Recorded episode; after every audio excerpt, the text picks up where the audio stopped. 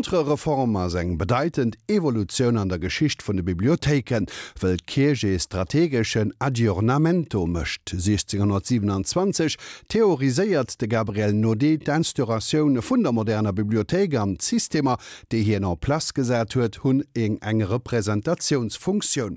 Duchzingt Johonnert stel fro vun der ëffenlesche Utilitéit an de Merezenzeititen déi vun der Diversifikationun an dem Ergang an die virtuelle Welt. Frank Collot. La seconde moitié du XVe siècle marque le renouveau matériel et intellectuel de la capitale du royaume de France.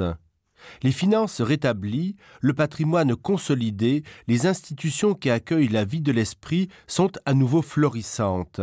Elles le doivent pour beaucoup à une nouvelle génération d'hommes, plus bâtisseurs que grands clercs. S'il est un indice de ce nouvel effort, c'est bien l'attention dont les bâtiments des bibliothèques font l'objet. Partout on pallie aux outrages du temps, on répond à de nouveaux besoins, on anticipe l'afflux de livres imprimés. Ces opérations donnent toujours lieu à un redéploiement des collections et à la rédaction de nouveaux instruments.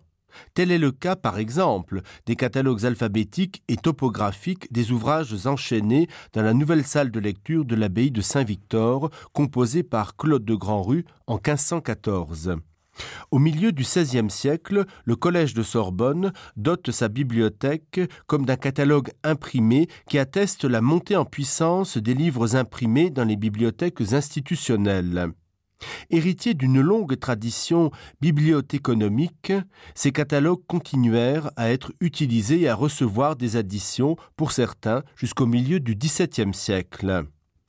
Pour succincte qu'elle soit, les lignes qui précèdent invitent à une réflexion sur l'essor et le renouveau des bibliothèques à l'automne du Moyen Âge.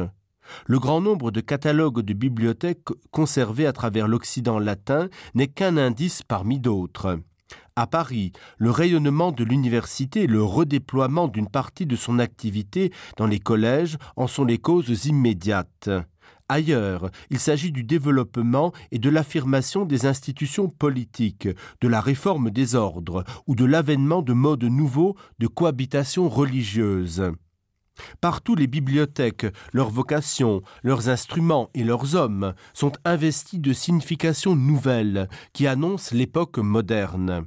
Citons à titre d'exemple la figure du bibliothécaire qui sort de son anonymat et concentre sur sa personne plusieurs fonctions.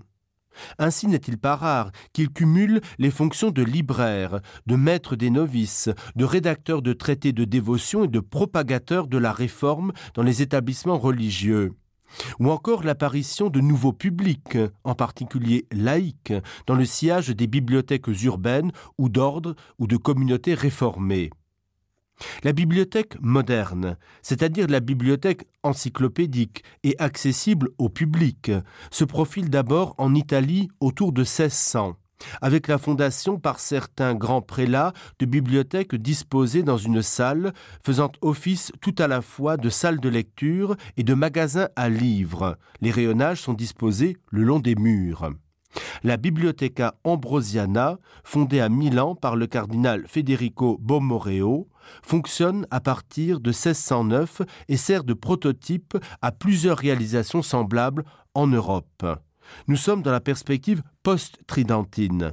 L'Ambrosiana est une bibliothèque savante, conçue comme devant fournir aux théologiens et aux chercheurs les outils nécessaires pour pouvoir répandre à l'érudition des savants réformés.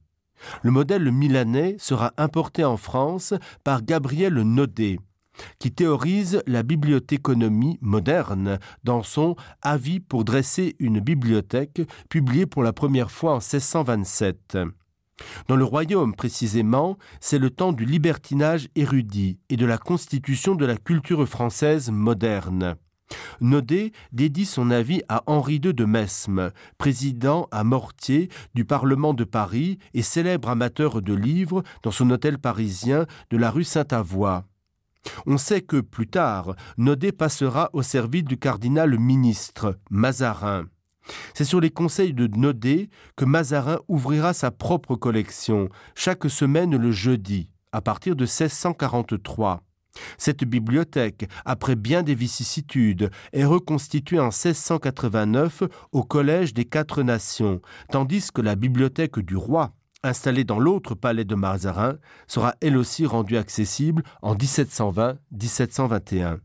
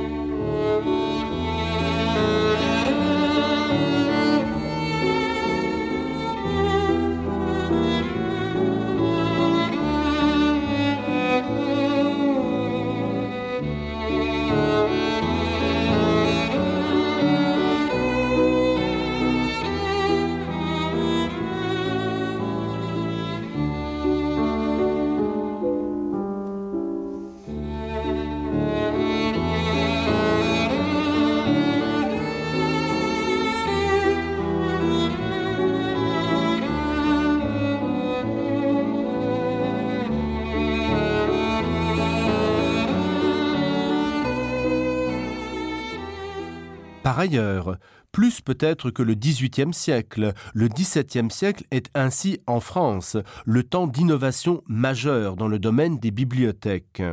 Le jésuite Claude Clément publie alors un célèbre traité de bibliothéconomie, tandis que sort le traité des plus belles bibliothèques du père Louis Jacob de Saint-Charles en 1644, lui-même un ami de Nodé.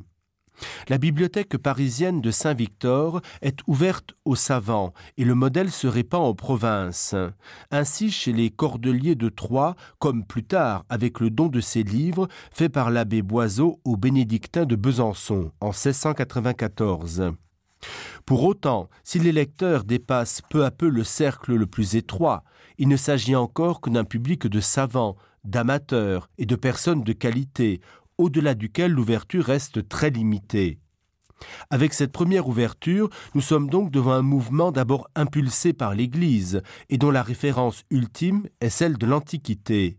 Cette référence reste présente tout au long du XVIIIe siècle, mais avec Louis XIV, elle se prolonge avec la problématique de la translatio studii, l'imitation des anciens permet de les dépasser et désormais la richesse des bibliothèques, à commencer par celle du roi, fait de la capitale du royaume l'héritière indiscutable d'Alexandrie et de son musée. À l'époque moderne, au XVIIe et au XVIIIe siècle donc, la géographie savante par excellence est celle de l'Europe occidentale, et la concurrence se développe bientôt entre les principaux centres, Paris et Londres en tête, mais aussi certaines villes de résidence ou d'université. En outre, les années 1830 à 1900 délimitent une des périodes privilégiées où s'opérèrent des mutations profondes, ici ce qu'on a souvent appelé la seconde révolution du livre, qui permettent à l'historien de saisir, à travers l'observation des dynamismes et des freins, l'ensemble des relations qui font une société. Celles-ci n'apparaissent jamais mieux que lorsqu'elles subissent des transformations durables, comme c'est le cas, ou lorsqu'elles se grippent. Ce qu'on décrit ici, c'est d'abord le passage de l'ancien régime typographique, c'est-à-dire d'un ensemble de techniques qui n'avaient pas fondamentalement évolué depuis l'époque de Gutenberg, à une mécanisation qui atteint peu à peu toutes les phases de la fabrication du livre. Industrialisation est le maître mot. Industrialisation de la fabrication, bien sûr, mais aussi industrialisation de la production intellectuelle. Nous devons à Sainte-Beuve l'expression vouée à un long avenir de littérature industrielle. Décrire une révolution technique ou culturelle revient souvent à la décomposer en plusieurs évolutions qui, se poussant les unes les autres, finissent par faire basculer l'ensemble. Se refusant à isoler telle ou telle innovation, Frédéric Barbier, empruntant à Bertrand Gilles la notion de système technique, replace dans un processus de plus de 100 ans les inventions marquantes. Fabrication du papier en continu, mécanisation des presses, rotative, machines à composer. Le XIXe siècle se prête à des interrogations et à des débats qui sont encore pour une large part les nôtres.